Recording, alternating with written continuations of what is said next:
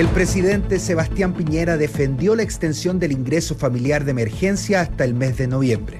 El mandatario aseguró que esto permitirá que muchas familias chilenas puedan tener ayuda para los momentos difíciles que se están viviendo y calificó de populistas las críticas realizadas por el economista de la Universidad de Chile, Joseph Ramos. Además, el mandatario aprovechó de hacer un llamado a tener un compromiso con la responsabilidad de las políticas públicas y un incentivo en recuperar los empleos para las familias chilenas.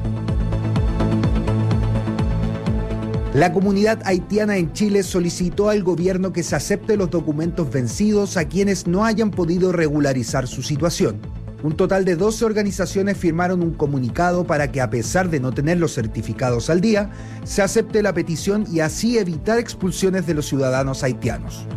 La dificultad de renovación de los documentos se debe principalmente a la crisis social y política que vive Haití, problemas arrastrados hace varios años y que se acrecentaron tras el magnicidio del presidente Jovenal Moise en julio, el terremoto y últimamente una tormenta que ha dejado varios damnificados.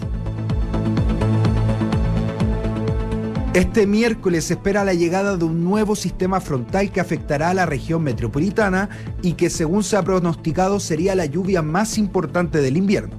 Michelle Adam, meteoróloga de Mega Noticias, adelantó que se espera una cantidad de agua muy importante, la más importante del invierno, y estamos hablando en Santiago de un total de 40 a 60 milímetros de agua. Además informó que el sistema frontal viene con vientos, con bajas temperaturas, y con harta lluvia y nieve. Con respecto a la lluvia del miércoles, sostuvo que va a tener dos picos importantes, uno durante el día y que vamos a pensar que está lloviendo bastante fuerte en algún momento de la jornada cercano al mediodía, pero lo más importante es en la noche, una lluvia que va a ser muy intensa entre el miércoles en la noche y el jueves en la madrugada, ahí es donde se va a concentrar la mayor cantidad de agua.